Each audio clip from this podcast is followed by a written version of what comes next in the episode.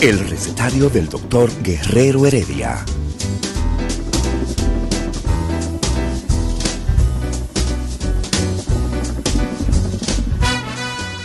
Una respuesta para cada pregunta. Una receta para cada problema. Ven a nuestra propuesta radial, amena, diversa y solidaria. Con alto sentido humano y profesional.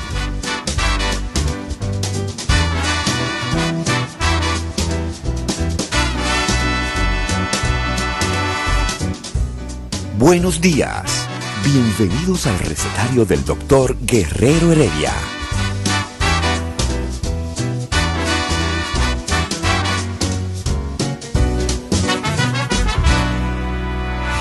El recetario del doctor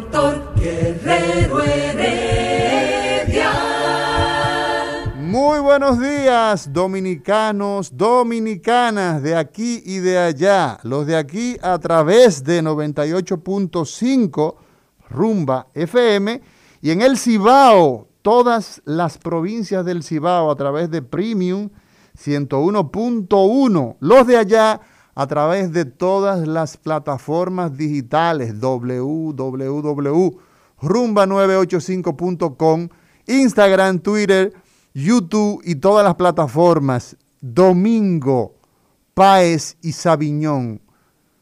¿Qué pasó que te quedaste ahí? Eh, eh, eh, no, no, no, no te Yo- esperan en casa. No, no, estoy aquí expresando mi cariño a la recet, al recetario. Oye, porque, que era mío, hombre. No, no, al recetario, porque ustedes son, si se quiere, el norte que persigue el rumbo de la mañana y yo le tengo un cariño especial. Pero recuerda que aunque somos el norte, el sur también existe. Pero el sur, el sur está lleno de, Eh. eh, de necesidad, de, de Mucho. dolores, de precariedades. Así mismo está nuestro país. Nuestro país está eh, con muchas necesidades de conocimiento y por eso el recetario entonces tiene una, un papel educativo Ah. permanentemente.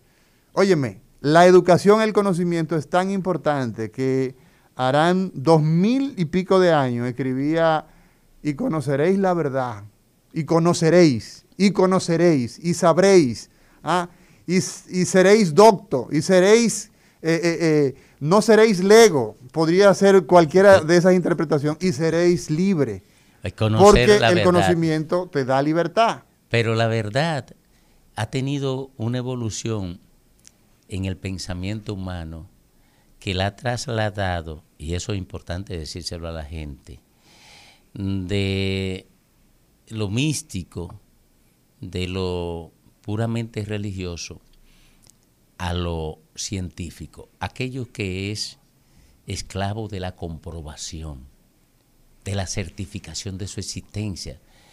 Por ejemplo, la investigación de la naturaleza para desentrañar sus secretos, como dice eh, eh, Stiglitz, para desentrañar sus secretos y a partir de ese conocimiento enseñarle al hombre a dominar la naturaleza, a dominar lo que pare la naturaleza, a dominar lo que se genera como consecuencia de la interacción de los hombres y la tecnología.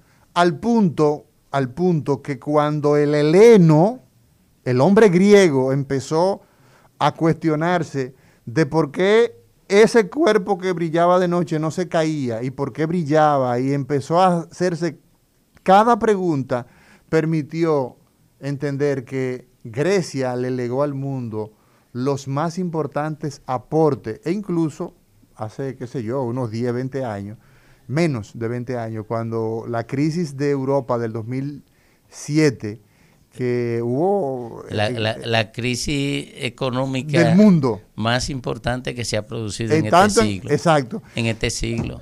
cuando eh, Grecia estaba en problemas financieros muy importantes, Quebró el Estado griego. Un importante intelectual europeo dijo, es que Grecia le pagó al mundo con el conocimiento que le dio. Bueno, o sea, eso es cierto. Eh, Eso es verdad. Sí. Es verdad lo que le tributó a la, a la generación que pudo vincularse al pensamiento claro.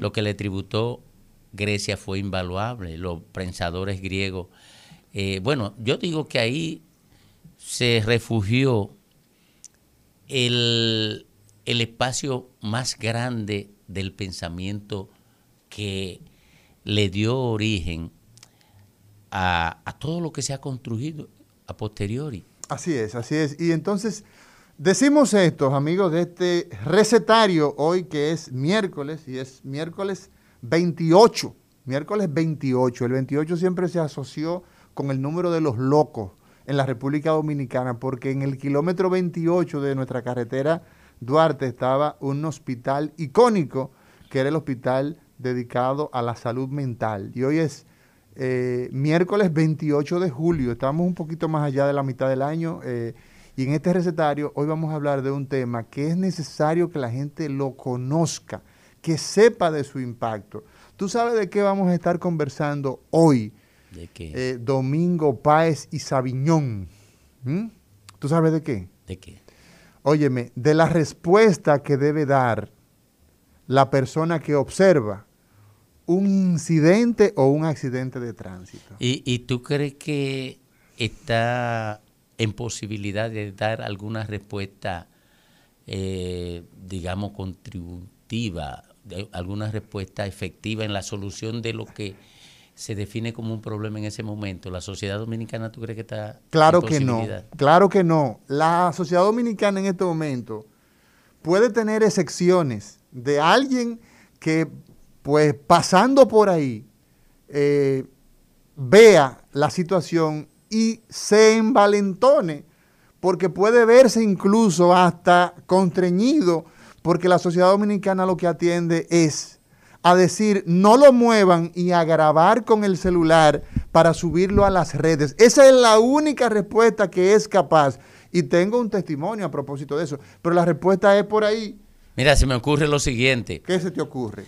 Cuando usted se tropieza con un accidente uh -huh. y tiene un celular, un teléfono inteligente, váyase a Google y busque, escriba solo esto, qué hacer frente a un accidentado. Nosotros tenemos en el día de hoy, porque esa es una buena, esa es una buena, eso es un buen planteamiento, eh, Domingo Páez.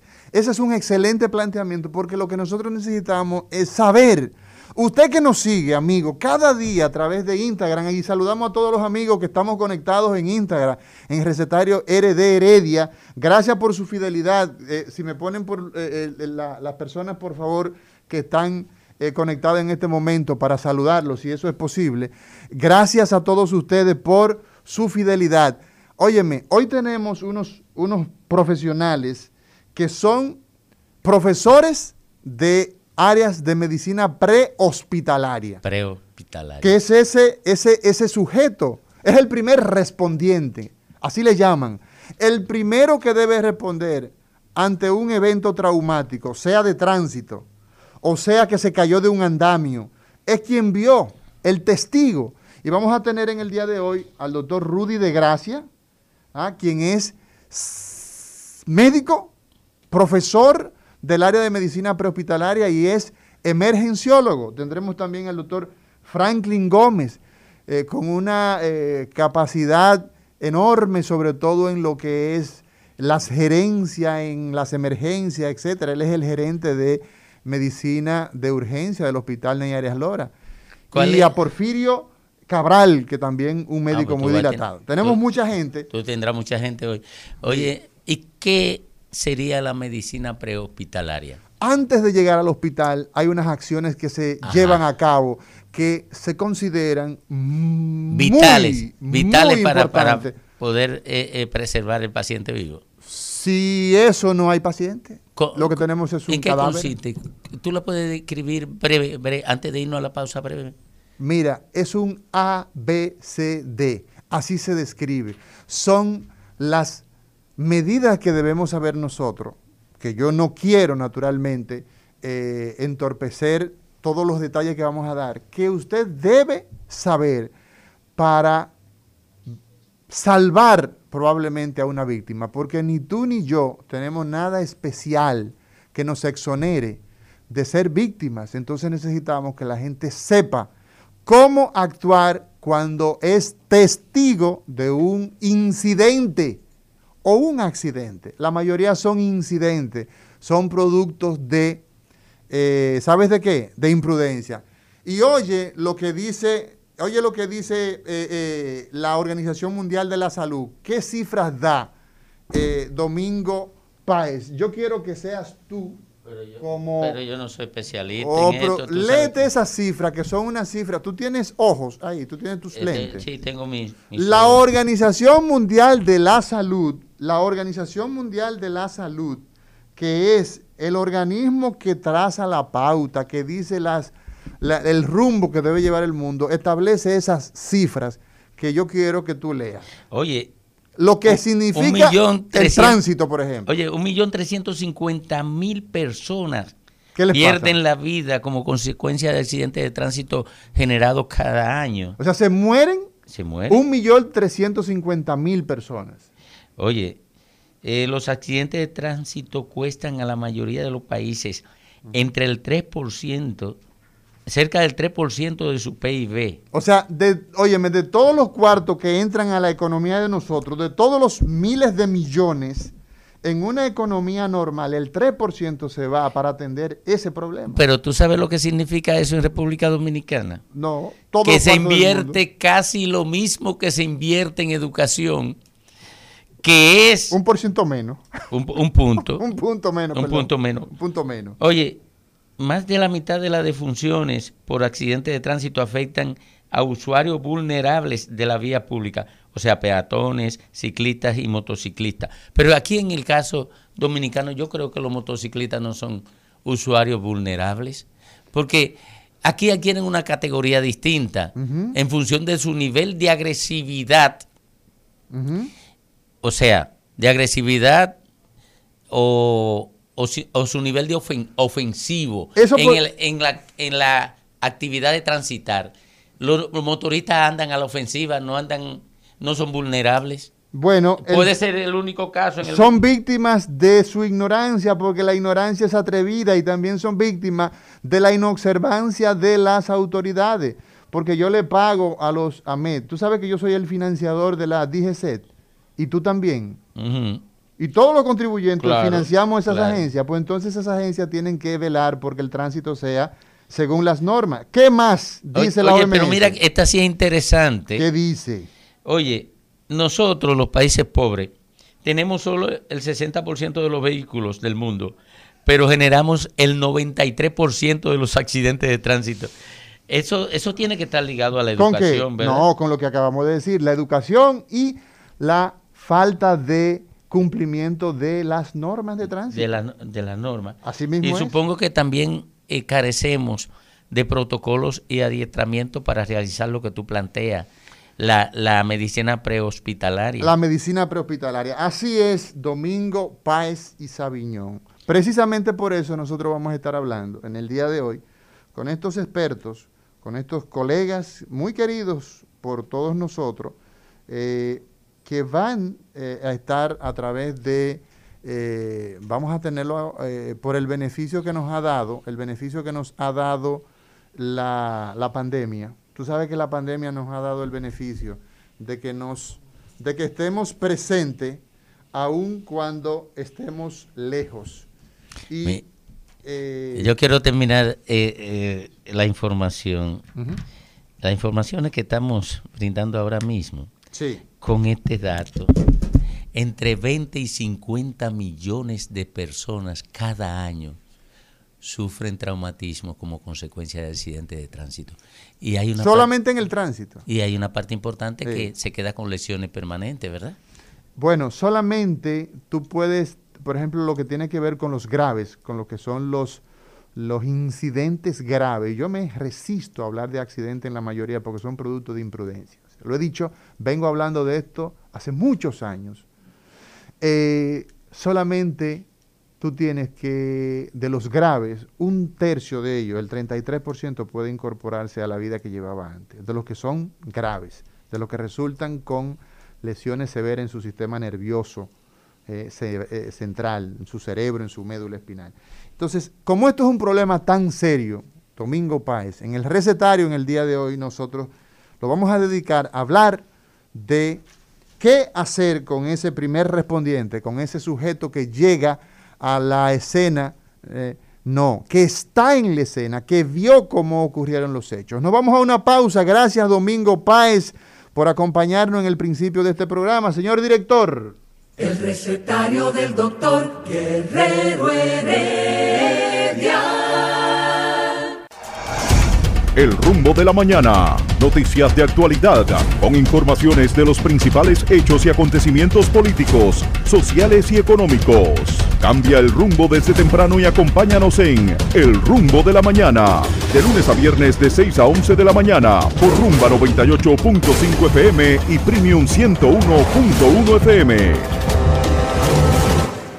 El recetario del doctor Guerrero Heredia. Continuamos en este recetario, continuamos en este recetario del día de hoy. Hoy hablamos, ah, hoy hablamos de aspectos que son cruciales, que son fundamentales para la vida de los seres humanos. Estamos hablando de qué hacer, qué usted puede lograr, qué resultados puede el ser humano lograr si es testigo, si es quien observa, quien ve un accidente o un incidente en el tránsito o la caída de alguien de un segundo nivel. Ejemplos hay de sobras. Usted puede ver el niño que se cae, por ejemplo, de la azotea mientras vuela chichigua. Era muy común eso. ¿eh? Eso era muy común antes a observar que los niños en las azoteas se caían, ¿eh? tenían descargas eléctricas porque iban, se entretenían, se eh, distraían volando su cometa o su chichigua, como decimos en República Dominicana, y naturalmente que pues eso le producía eh, severas lesiones y hasta le costaba la existencia.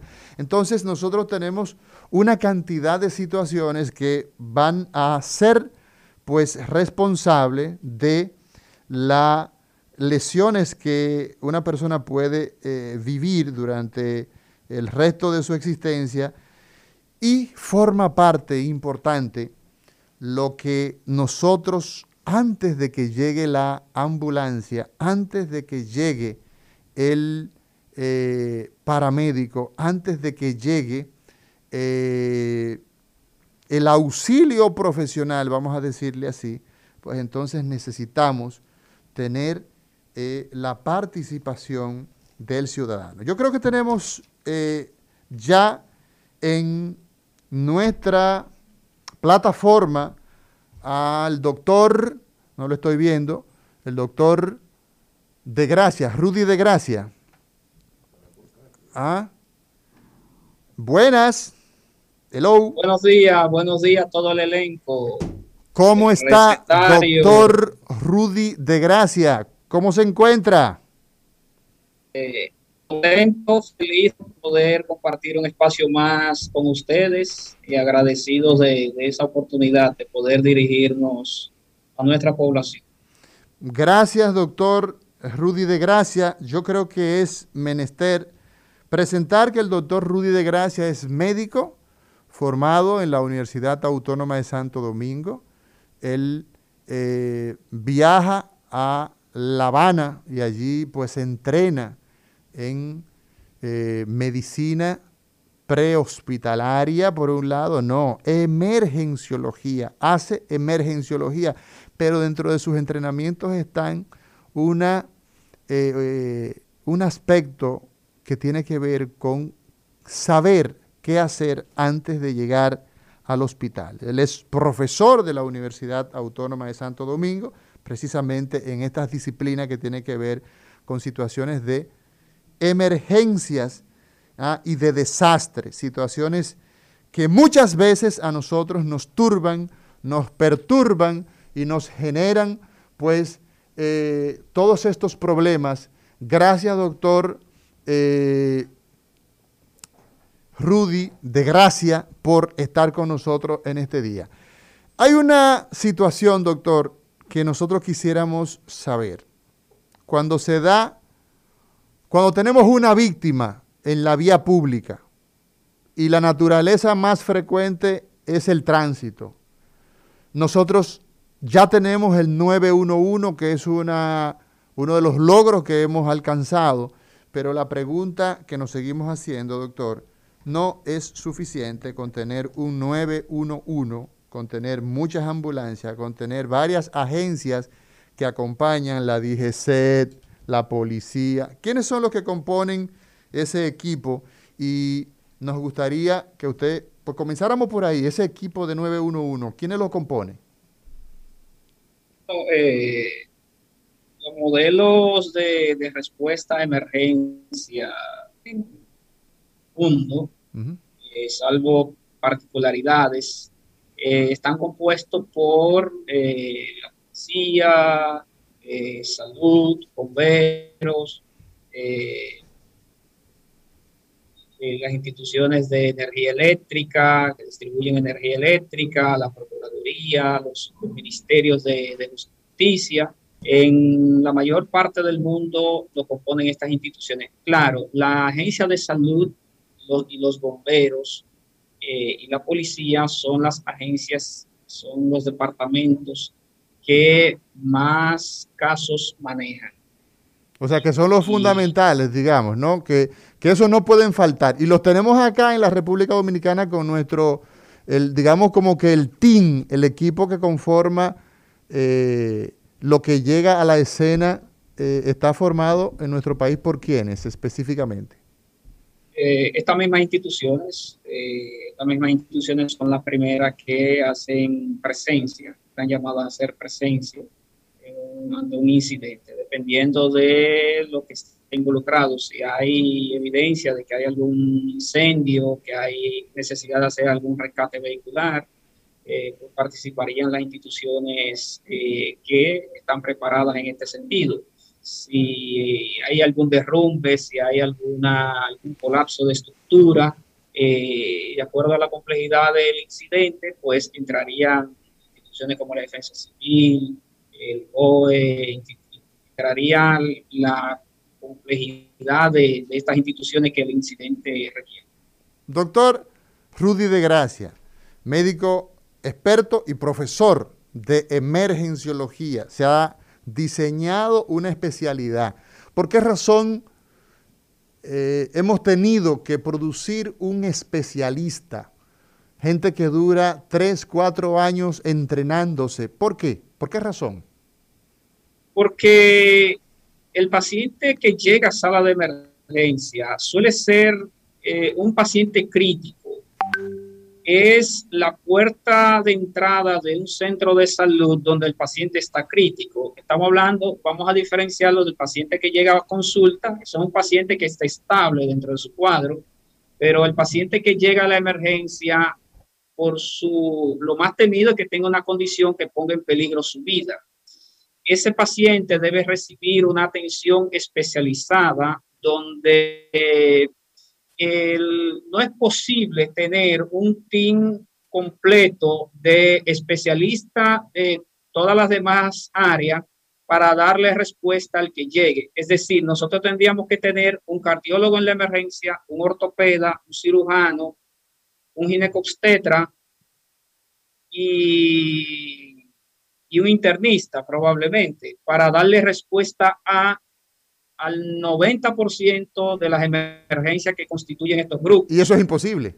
Eso es imposible eh, por todos los aspectos. En, en, ningún lugar del mundo es así. Entonces, Entonces el emergenciólogo, se... el emergenciólogo, digamos que concita en ese momento crítico la posibilidad entonces de tener Claro, porque el emergenciólogo entonces está entrenado en manejar las emergencias de todas las demás especialidades. O sea, el emergenciólogo debe manejar las emergencias tan bien y de manera tan compleja y tan amplia como la maneja el cirujano, el área de emergencia, tan compleja como la maneja el ortopeda, tan compleja como la maneja, en este caso, el neurocirujano. Si el paciente de trauma craneal severo necesita una intubación, necesita, eso tiene que, no, podemos esperar, llamar a un anestesiólogo para que lo haga. O sea que el, emergenciólogo tiene que resolver. Pero el, emergenciólogo maneja procedimientos. Procedimientos. Entonces, antes de, vamos a pararlo ahí, doctor, porque tenemos que irnos a una pausa. Pero eso es en la emergencia, eso es en el hospital. En la sala de emergencia. Donde usted tiene de todo, como decía una señora en, en mi campo, de todo. Pero ¿qué de la calle?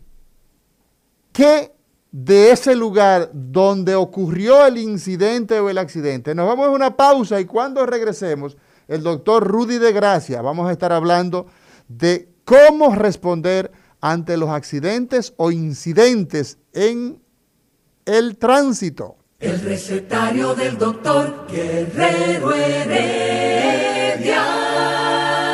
Continuamos, continuamos con este recetario hoy miércoles 28 de julio y el tema de hoy hablamos con el doctor Rudy de Gracia. Tendremos la participación además de otros expertos como es el doctor a Porfirio Cabral, a quien tiene un, entrenamiento sobre todo en las áreas de medicina prehospitalaria y también, como no, en áreas de cuidado intensivo, el doctor Franklin Gómez, quien es también emergenciólogo. Doctor Rudy de Gracia, vamos pasando por una avenida y vemos cómo una motocicleta se estrella colisiona, choca contra un poste de luz o contra otro vehículo. Entonces somos nosotros los testigos. Y yo he visto situaciones muy recientes, incluso este lunes, fui un testigo de excepción de una situación de esta.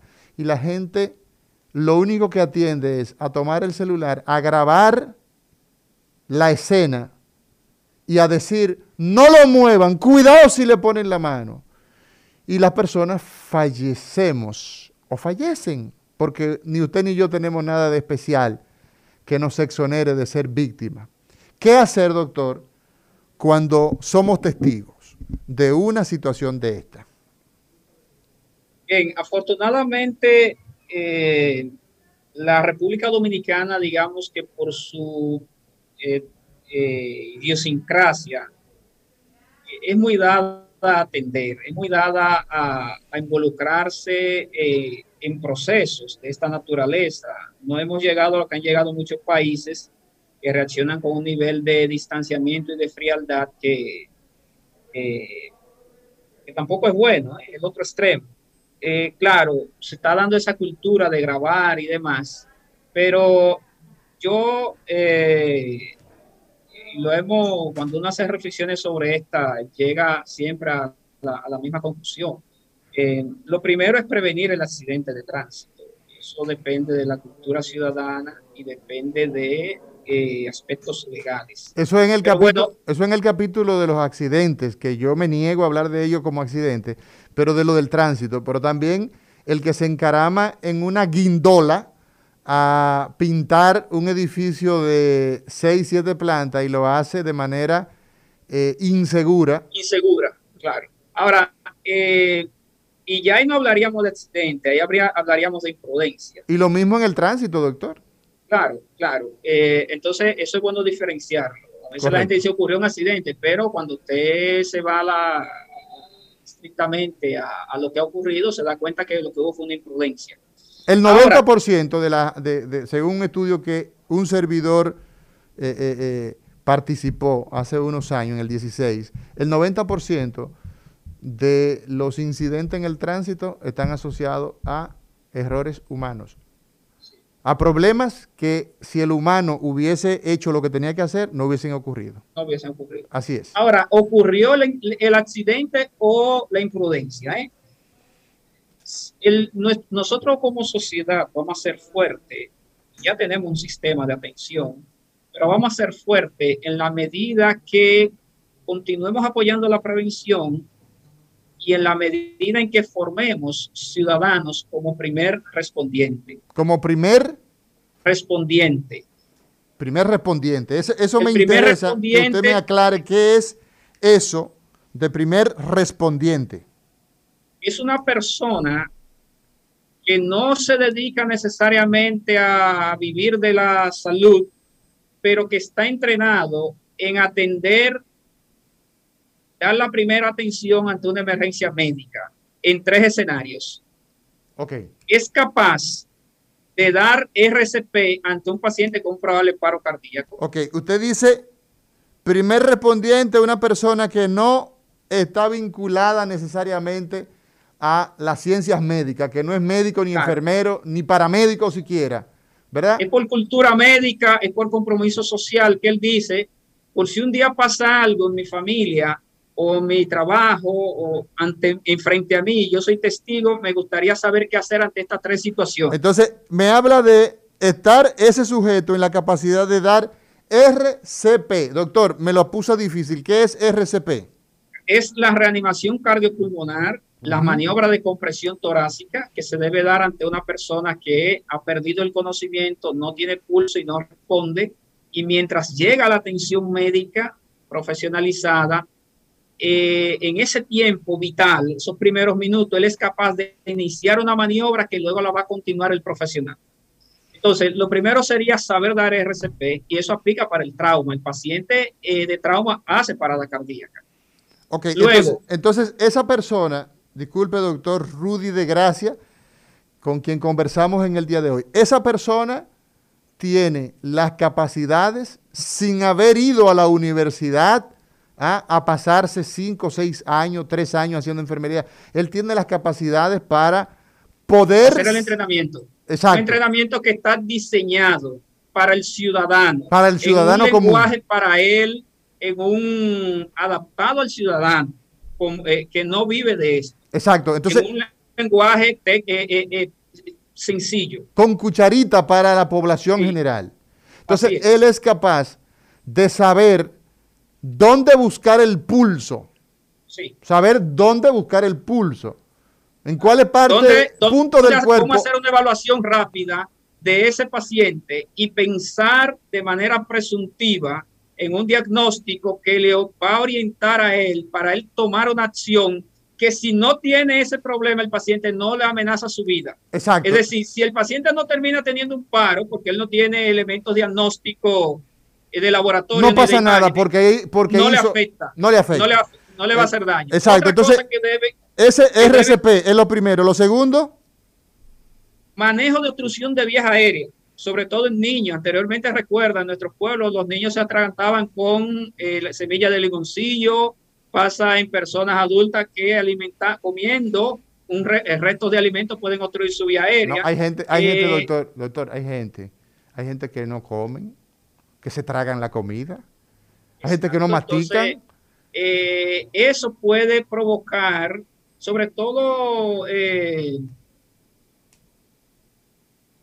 personas aquí también de, pueden ser jóvenes, ¿no? Pasa igual, en avanzada edad, igual, un, un resto de alimentos obstruyen la vida y entonces debe haber una persona que por rápido que llegue un servicio profesional de, de ambulancia, no va a lograr. No va a lograr, porque en 5 o 10 minutos se puede, esa persona pierde el conocimiento, hace un paro cardíaco y entra una cadena de acontecimientos que dan al traste con una persona que estaba sana inicialmente, quizá estaban almorzando, quizá estaban compartiendo y de un momento a otro lo perdimos.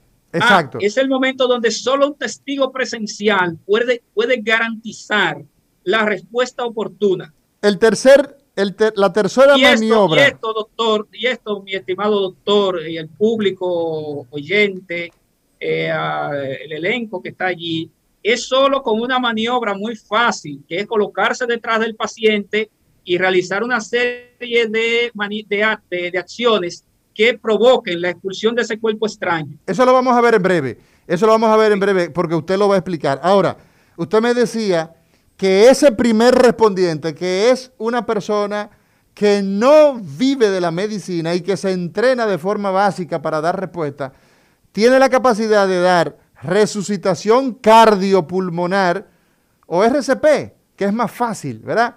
Manejar a las vías aéreas ante una obstrucción. Y la tercera maniobra que puede hacer, usted lo decía. control de hemorragia. Control de hemorragia. Así, doctor, así es. doctor Rudy de Gracia, yo necesito que en este momento entonces usted nos explique, nos explique cómo se hace cada una de estas cosas de forma didáctica, como usted sabe, con esos estudiantes de las universidades donde usted enseña estas cosas. Bien, eh, es fácil en el caso de la reanimación cardiopulmonar, basta con colocar sus manos entrelazadas, los brazos rígidos, alineados, el hombro, el codo, la muñeca. Recto, ¿verdad? los brazos rectos. Recto, ejercer, junto al paciente, ejercer presión sobre una superficie rígida, puede ser el piso, ejercer presión hasta descender, hacer descender el tórax unos 5 centímetros y dejarlo expandir. Eso del lado izquierdo, ¿verdad? Puede ser del lado izquierdo o derecho, colocar sus manos entrelazadas en el centro del tórax. Es en el centro del tórax. Eh, en el centro del tórax, el corazón tiene una ligera inclinación hacia la izquierda. Bueno, poéticamente lo colocan más hacia la izquierda. No, es que anatómicamente. En el centro del tórax. Es que usted sabe que anatómicamente el corazón da un, poco, un poco de giro hacia la izquierda, pero bueno, está en el centro del tórax. Sí, lo ideal es en el centro del tórax, porque además la disposición de los vasos sanguíneos eh, y, y, todo ese, ese, ese, esa complejidad estructural que hay ahí, en su mayor parte está en el centro del tórax. Así es. Entonces, hacer comprimir de 100 a 120 compresiones por minuto, con eso, solamente con eso, nosotros podemos salvarle la vida a un paciente. Mientras llegue el sistema de emergencia o mientras nuestro paciente con responde. Con esas maniobras. De 100 a 120 veces por minuto, hacerlo descender el tórax, con eso es suficiente. 100 a 120. A 120 compresiones por minuto. En el caso del adulto, hacerlo descender unos 5 centímetros. En el caso de un niño, unos 4 centímetros. Y en el caso, doctora Mauri García y público que nos escucha, los lactantes pueden hacer paro cardíaco. O sea, que un bebecito también puede. Un bebecito recién nacido puede hacer un paro cardíaco, sobre todo. Y se ponen moraditos de una vez. Perdón. Pueden hacer por neumonía, broncoaspiración, eh, por cuerpo extraño, pueden hacerlo por distrés respiratorio. Y en estos casos hay una forma de hacerlo que es bien bonita, que es con los pulgares, solo con los pulgares. Que se usa mucho, se usa mucho hoy día que la gente tanto chatea. Entonces, esos deditos para chatear, ¿ah? esos deditos para chatear son... Pueden usar para dar compresión a los bebecitos. Para dar vida y no necesariamente para estar grabando la escena y subiéndola a las redes.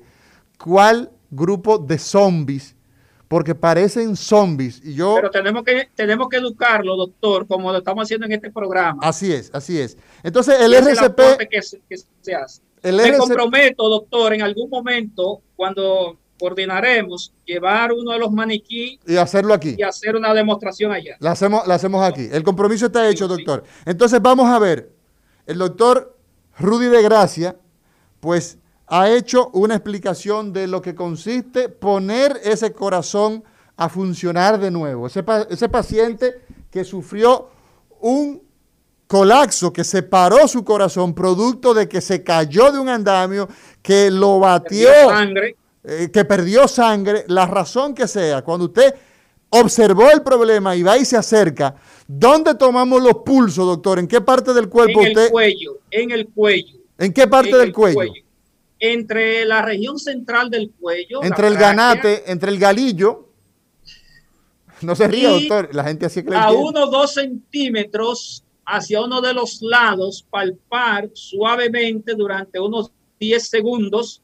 Si no percibimos ese latido, indica que ese corazón está detenido. Está parado. Por lo tanto, iniciar esta maniobra que hemos descrito en menos de un minuto se puede aprender y se puede iniciar la acción.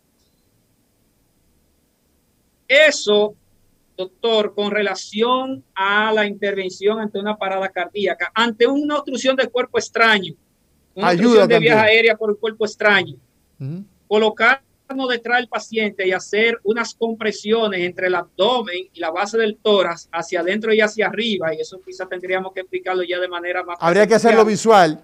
Pero hacer unos, unas contracciones abdominales sobre el paciente y estimularle a que tosa con el propósito de que expulse el cuerpo extraño. Lo peor que puede pasar es que él haga un paro cardíaco por una causa respiratoria en, en este momento y entonces igual continuaríamos con la maniobra de reanimación cardiopulmonar. Para que la gente lo entienda, lo que el doctor de Gracia, Rudy de Gracia, quien es médico, quien es experto en emergencia, en situaciones donde no se puede estar esperando, donde en lo que llega el doctor Amaury García como neurocirujano, el cirujano eh, José Ramírez, el, eh, eh, torácico Bienvenido Peña, el, el cardiólogo experto, entra el emergenciólogo y salva la situación. Lo que le está diciendo a usted es que cuando una persona, una persona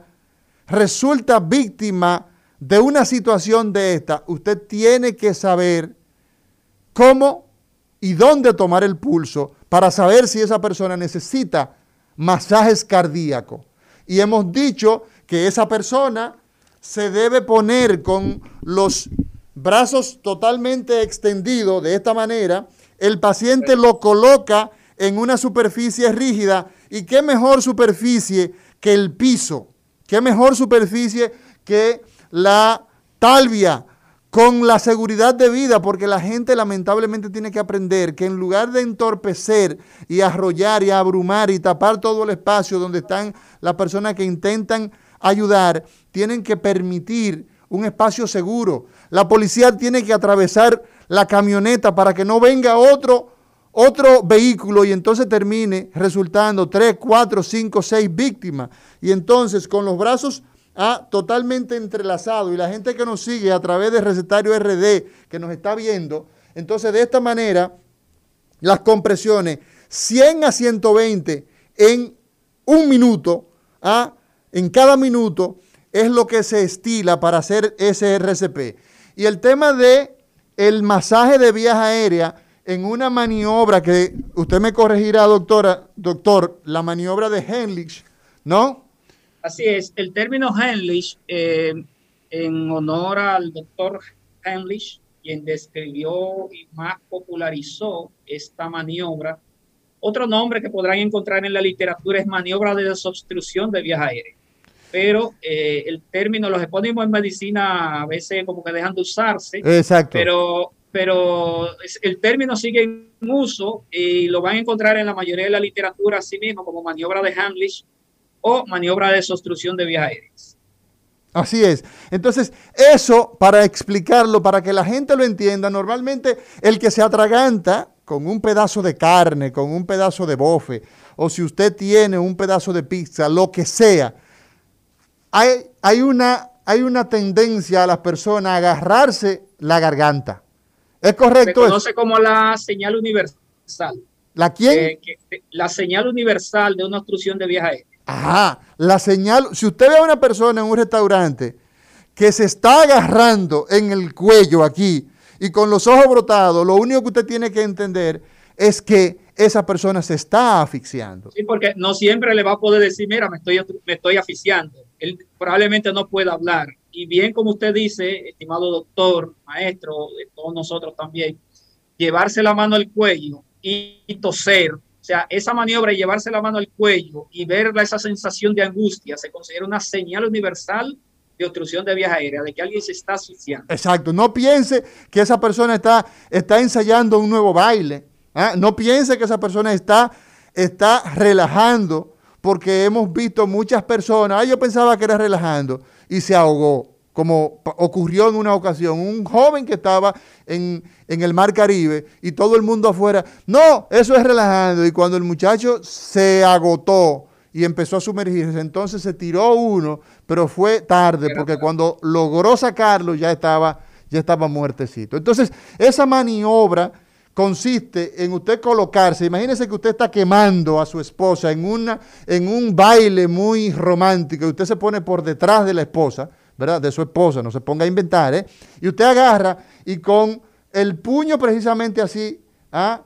usted se coloca debajo del tórax en la boca del estómago, en la región epigástrica, decimos los médicos, y ahí entonces usted detrás, la abraza por detrás a la persona y empuja, y eso hace que se forme una presión por el esófago y entonces se, esa maniobra ayuda a producir lo que nuestro invitado del día de hoy, el doctor Rudy de Gracia, nos está explicando, que es el manejo de las vías aéreas. Usted hablaba también, doctor, del control de la hemorragia. Explíquenos qué es eso y cómo se hace. Bien, eh, vamos a circunscribirnos en esta parte a la hemorragia, sobre todo de las extremidades. Eh, también de la hemorragia de la cara o del cráneo. Sí. Eh, porque no podemos controlar desde la prehospitalaria el control del sangrado de, en región torácica y, y región abdominal. Ya eso tiene otro, otro manejo que es más profesionalizado. Pero a nivel de las extremidades, lo primero es colocar algún vendaje, algún paño limpio preferiblemente sobre la, el lugar de la herida. Pero si usted no tiene ese paño limpio, esterilizado y todo eso, ¿qué usted hace, doctor, ante el daño menor, el menor daño posible? ¿Qué usted hace? Si usted no tiene más que la camisa, la camiseta debajo de su camisa, ¿qué usted se hace? Puede, se puede despojar de alguna prenda de vestir eh, y puede usar un pañuelo, buscar algo que para taponar. Para tapar para eh, taponar, ejercer esa presión eh, sobre la herida. Eh, una maniobra que se utiliza dependiendo de, de, la situación es hacer una ligera, un ligero levantamiento de la extremidad afectada. O sea, la pierna, por ejemplo, o el brazo, usted lo levanta. Exacto. Que por presión, o sea, por gravedad, entonces ya la sangre no pudiera probablemente llegar vencer esa gravedad y por lo tanto se controla el sangrado. La mayoría de nuestros pacientes, profesor, usted sabe que en estas circunstancias mueren por el sangrado. O sea, el desafío nuestro es proteger la sangre, evitar que el paciente pierda sangre, porque además, y es otro tema que lo pudiéramos ver, lo que cuesta conseguir sangre. Ese es uno de los problemas más serios que tenemos en la República Dominicana, la transfusión de sangre. Lo que pasa es que lamentablemente la indiferencia de las personas, incluso de las personas educadas, hay mucha gente que eh, eh, eh, tienen un nivel educativo aparentemente bueno, pero no les no se interesan, no se interesan en estos temas y no donan. No, hay beneficio, hay beneficio para el donante también, no solamente para el que la recibe. También para el y que ese dona. doctor que un glóbulo rojo tiene un periodo de vida de 90 a 120 días. Así es. Pasado ese tiempo, el organismo, por un mecanismo fisiológico, lo elimina en el momento ahora lo elimina gran parte de, eso, de esas células y produce nuevas células. Constantemente está produciendo y constantemente se está eliminando. Ahora, si usted dona sangre, en vez de esos glóbulos rojos, ahora usted está sacándolo de su organismo, está forzando a su organismo a producir nuevos glóbulos rojos. Exacto. Por lo tanto, sus glóbulos rojos van a ser más jóvenes, Exacto. con mayor capacidad de transporte de oxígeno y de otros nutrientes, ¿verdad? Exacto. Así es que deja un beneficio aparte de la parte afectiva, de contribuir a salvar vidas, en su propia salud, en su propio organismo, a usted le conviene donar sangre. Y yo creo, yo creo que es un capítulo que en su momento nosotros, cuando tuvimos la oportunidad de, estar al frente de, de una institución pública, pusimos una iniciativa interesantísima por demás, que fue la donación voluntaria de sangre, un club de donantes voluntarios de sangre, que es la única manera. Nuestras parturientas se mueren muchas veces. La muerte de las mujeres que, la muerte materna en esa etapa de, eh, de, del parto está muy asociado a sangrado. Y la principal causa en, en, los traumas es el sangrado. Mire qué cosa, doctor. O sea que hay que aprender a controlar ¿Ah? El sangrado. Y, y, otra, y otra maniobra, doctor, público presente, eh, es el uso del torniquete. El uso del el, torniquete. El torniquete. El torniquete es un, es un dispositivo eh, que ha tenido también sus, eh, sus, sus detractores, ha tenido sus críticas, pero hoy se acepta, una vez más se reafirma la utilidad del torniquete. ¿Cómo se hace el torniquete? ¿Qué es el torniquete? La idea, la idea es colocar un dispositivo, una tipo banda. Exacto.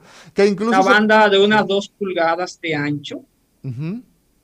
Preferiblemente, nosotros, la cultura nuestra es colocarlo por encima de la herida, el okay. lugar de donde se está sangrando. Se es una llave que, que es... imaginemos que es una llave que está abierta. Sí. Exacto Entonces, la tubería que lleva sang, que lleva agua, ¿verdad? Que lleva líquido Sí. a esa llave, Se rompió. se rompió. Entonces usted le coloca un vendaje Exacto. con la idea de comprimirlo Exacto. para que las para que no pueda seguir saliendo Y no se muera el paciente. y no se muera el paciente. Exacto. Entonces, en el interior, sobre todo, eh, esos pacientes que vienen del interior a la capital en busca de, de- mayores oportunidades de atención, tiene mucha utilidad, sobre todo en las amputaciones traumáticas, en las fracturas expuestas. eh, viene, vale, viene muy bien eh, poder colocar el torniquete. En el entrenamiento del primer respondiente se enseña cómo colocar el torniquete se puede improvisar, no solamente, este, no digo que haya que tener siempre un dispositivo eh, Es, eh, creado ideal. para los fines, de repente un vendaje, de, de repente un, un paño. eh, El- eh, el mismo hacer una poloché, Fuerte, Exacto. eh, La misma camisilla que a llevamos. veces hasta la correa, a veces La hasta una correa. correa, un cinturón puede, puede utilizarse. Claro, siempre lo ideal sería tener un dispositivo para los fines, Bueno, para los fines, exacto. pero la, la realidad es que eh, tiene un costo y la población no siempre va a poder eh, No, y que nosotros no andamos. Yo, por ejemplo, ando con, en mi vehículo, en mi vehículo yo ando con una caja de auxilios avanzados para intubar y todo eso. Bueno, pero entre tantos millones de dominicanos que nos desplazamos, ¿cuántos tenemos el entrenamiento para hacer maniobras avanzadas? El asunto es que las personas con lo poco que tienen, ¿ah? eh, a, a- a su, a su favor, pero con el conocimiento básico podamos ser un primer respondiente. con este entrenamiento, público que nos escucha, público que nos ve, usted sería un ciudadano que estaría en capacidad de responder a tres grandes situaciones de, de emergencias médicas eh, en favor de un familiar, en favor de un amigo, en favor de un desconocido. Eh, lo puede hacer en un mall, puede ocurrir en una carretera, puede ocurrir en un parque. Eh, sería un gran servicio ciudadano poder tener este desempeño. eh, realmente sería una acción heroica. Así es. Eh, hay un entrenamiento que se realiza para estos fines. eh, precisamente antes de nosotros, antes de nosotros continuar, tenemos que irnos a una pausa. Nos vamos a una pausa, doctor Rudy de Gracia, quien es emergenciólogo y hoy en este recetario hablando de la importancia que tiene en esa persona que acaba de presenciar ese incidente en el tránsito y tiene entonces la posibilidad de aprender a manejarlo. Vamos entonces, cuando regresemos de la pausa, doctor Rudy de Gracia, vamos a aprender cómo podemos entrenarnos y dónde podemos entrenarnos. Y vámonos también con el pueblo para que la gente empiece a llamarnos después de esta pausa al 809-682-9850. Eso será después de esta pausa. 809-682-9850 y desde línea internacional 833-380-0062. Señor director. El recetario del doctor Guerrero Heredia. Continuamos, continuamos en este recetario del día de hoy y yo creo que doctor Rudy de Gracia, amigo, ¿ah? en primer lugar, compañero de mil batallas en estos eh, eh, lares de los centros hospitalarios, de los centros de enseñanza, de las universidades. Qué bueno contar con su presencia, doctor Rudy Gracias. de Gracia. Eh, la pregunta antes de irnos a la pausa es, ¿cómo la gente puede entrenarse para saber cómo hacer ah, ese RCP, ¿verdad? El RCP, la resucitación cardiopulmonar, el manejo de esas vías aéreas y el control de la hemorragia. ¿Cómo se hace? Eh, ¿Dónde se hace? Los médicos también requieren entrenamiento. Cuando yo estuve eh, entrenándome eh, fuera de, nuestro país, me exigían que yo tenía que tener un entrenamiento, una actualización. Háblenos de eso, doctor, por favor. Sí, varias instituciones de- del país eh, realizan, ofertan esta capacitación. Las universidades públicas, la nuestra, la UAS, y universidades privadas, la mayoría de ellas tienen estos programas. Hay instituciones también privadas, particulares, que desarrollan eh, este tipo de, ofertan este tipo de entrenamiento. No suele ser costoso, en todo caso no lo sería. Eh, la posibilidad de saber hacer, desarrollar una destreza que permita salvar una vida, nunca se comparará en términos de costo.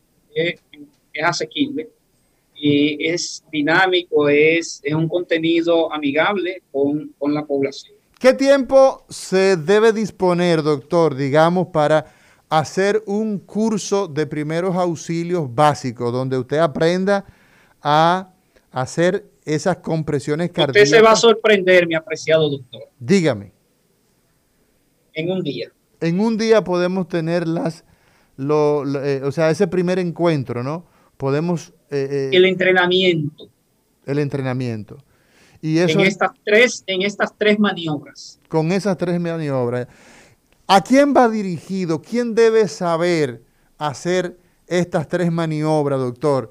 Y decíamos, decíamos al inicio del programa que en el mundo fallecen 1.350.000 humanos cada año, productos, por ejemplo, solamente del tema del tránsito. Y 20 a 50 millones resultan eh, lesionados. O sea, ¿quiénes deben hacer estos entrenamientos? Profesor, mire, antes de responderle esa pregunta, porque no quisiera que se me olvide, ¿verdad? Yo quisiera hacerle una petición que le hice en la anterior eh, participación. Vamos a ver. Yo quisiera pedirle al doctor Héctor Guerrero Heredia que hagamos, que haga, que hagamos un programa sobre riñas en la calle. Un programa sobre riñas. O sea, riñas que suceden por un accidente de tránsito. Un simple rayón de una puerta, una simple ruptura de una mica, terminó a tiro. Exacto. Terminó o, a o apuñaladas. O apuñaladas. O sea, un disparatico de un vehículo, ¿eh? O sea, por una, entonces la riña que se degenera de un malentendido de esto, porque nadie quiere chocar, pero estos malos entendidos es bueno que nosotros le pongamos atención y qué mejor manera de juntar la gente que nos interesa este tema eh, desde el punto de vista de, la atención al trauma y de la salud mental. Así que el programa tiene esa, esa ventaja que en el staff. Bueno, tenemos entonces dos ofertas, tenemos dos ofertas, el recetario hace dos ofertas. Primero, que tenemos que venir acá al set con los maniquí a hacer entonces una demostración de cómo se hace a resucitación cardiopulmonar, RCP, cómo se hace la maniobra de eh, o sea, cómo podemos manejar las vías aéreas y compresión de las heridas, ¿no?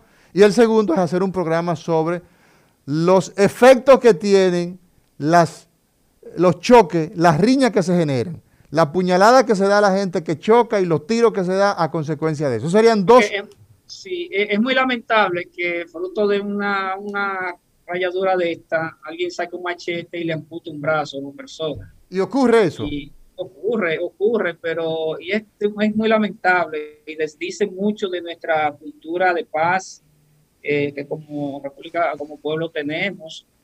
Eh, eso hay que, eh, hay que mirar hacia allá.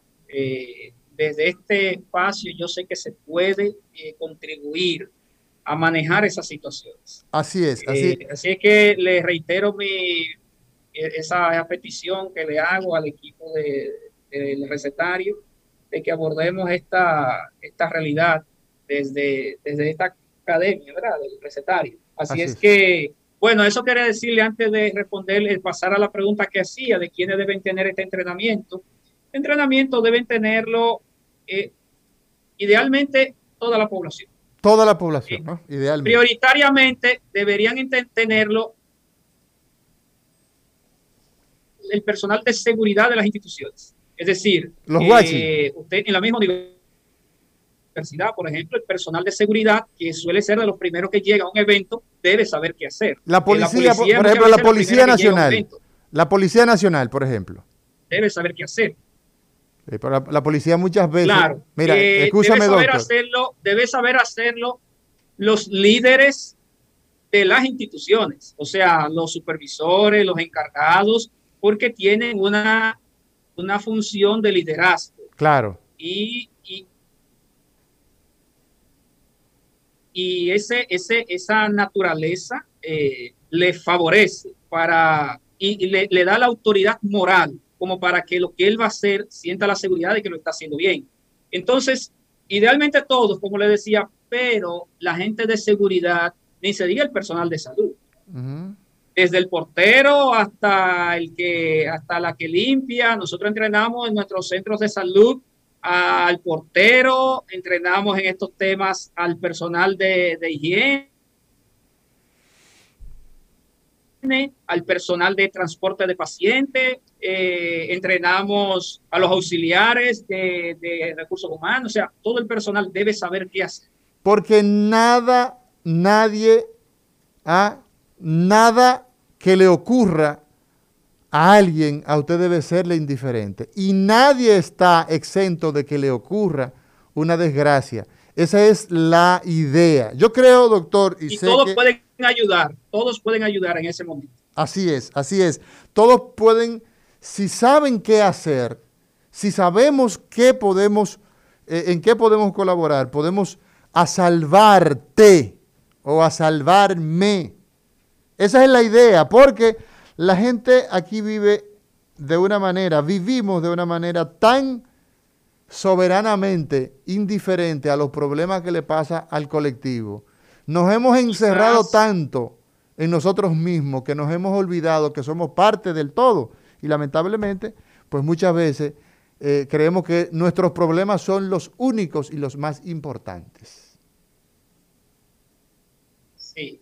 Quizá, doctor, por un tema de tiempo, eh, no podamos, eh, es un tema muy extenso. Sí, y, yo, y yo le agradezco. La importancia de restringir movimientos en ese tipo de pacientes, eh, de inmovilizar, las partes afectadas, colocación de collarines, no lo hemos visto. No se preocupe, que eh, yo, yo... En otro momento, y yo sé que usted lo ha abordado esos temas también, sí. eh, pero es un, eso también es otra parte eh, muy importante. Yo solamente, le, yo solamente le voy a pedir una sola cosa, porque usted me eh, gentilmente me ha cedido su tiempo. Sé que ya tiene que, que dejarnos porque tiene ahí eh, unas actividades que le están esperando, pero yo solamente quiero que usted nos diga qué es el ABCD incluso, para que la gente lo entienda.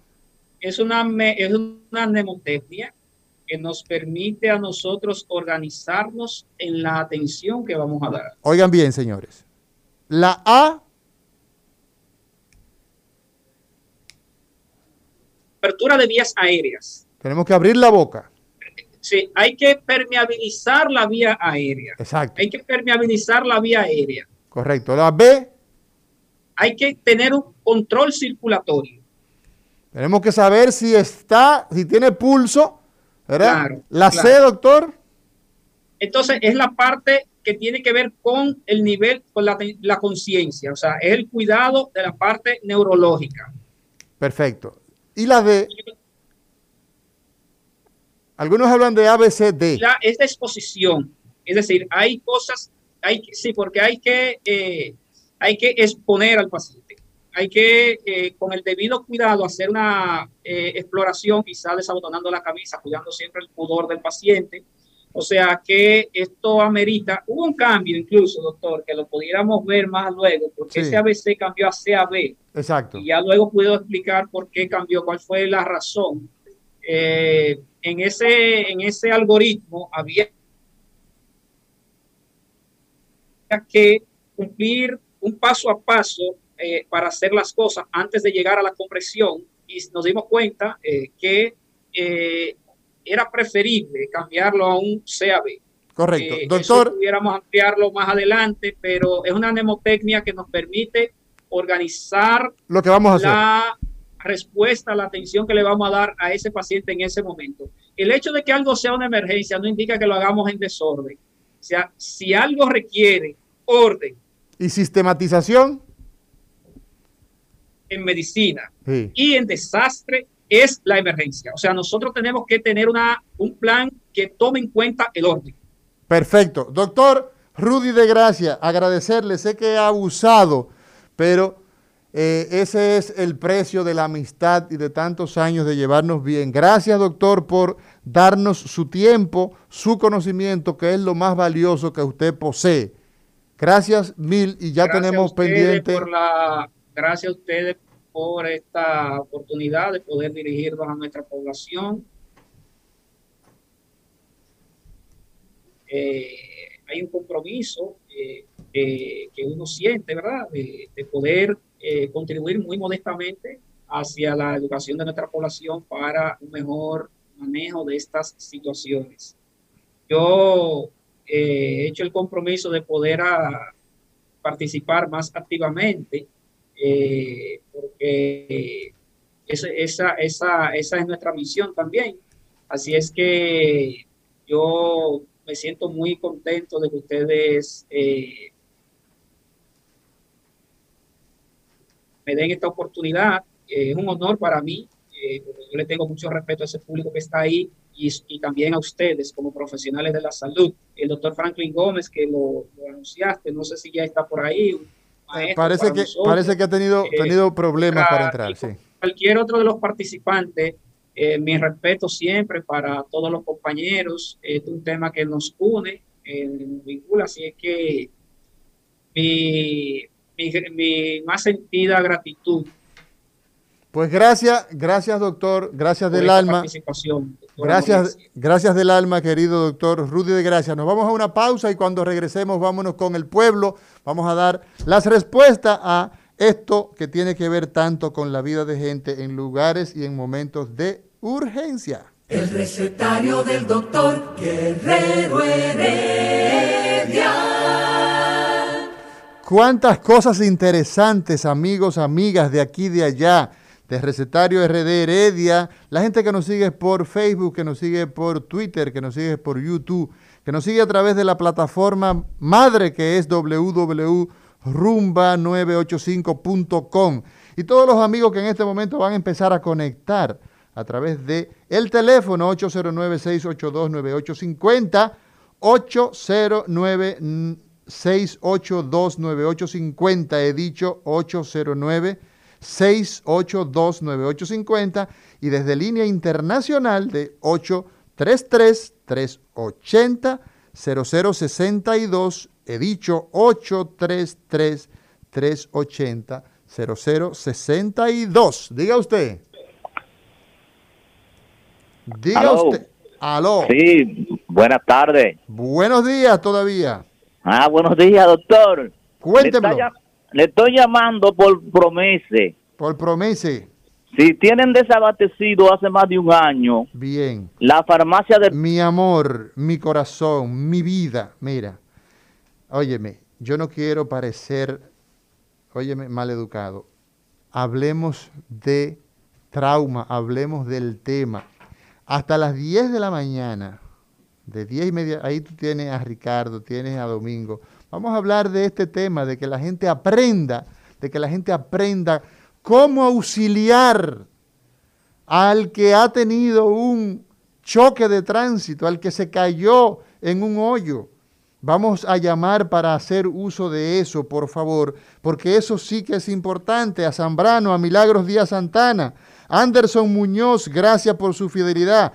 A Josué 234, Cuevas, a Hugo Suárez, al Fijo Eduard Castillo, ¿ah? a Jacqueline Contreras, a Rafael Alba, a Ed Herrero, a Graveley, a Juan Carlos Núñez, a todos los amigos que nos siguen cada día en este recetario, gracias por su sintonía, por su fidelidad. Diga usted, buenas. Bueno, doctor, usted sabe que a mí me da grima, pena, no sé qué, por la inconsciencia de la gente con un accidentado. Hay gente que de una vez lo va a moverlo sin saber qué pasa con ese accidentado. Esa es la mayor imprudencia que puede cometer un ser humano, es querer movilizar a una persona que está accidentada sin la debida preparación. Y eso ha ocurrido muchísimas veces. Hay personas que han perdido miembros por una mala práctica por una persona, porque el dominicano tenemos una especialidad que no lo sabemos todo y creemos que somos expertos en todo. Exacto. Yo me he parado y le he dicho a la persona, no le ponga la mano, déjelo ahí, déjelo tranquilo hasta que llegue el 911, que usted no sabe qué le pasa a esa persona. O usted moviéndolo con una costilla rota y le perfora el, el corazón o le perfora los pulmones, ya usted le agrava la situación.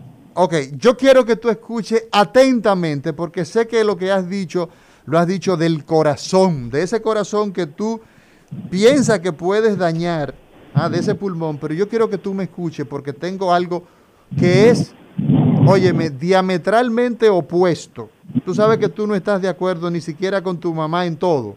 Yo no estoy de acuerdo con lo que tú has dicho, pero sé que lo que estás diciendo lo estás diciendo con el interés de ayudar. Escucha el comentario. Esto que acabas de decir es muy importante, el tema de la movilización de las víctimas.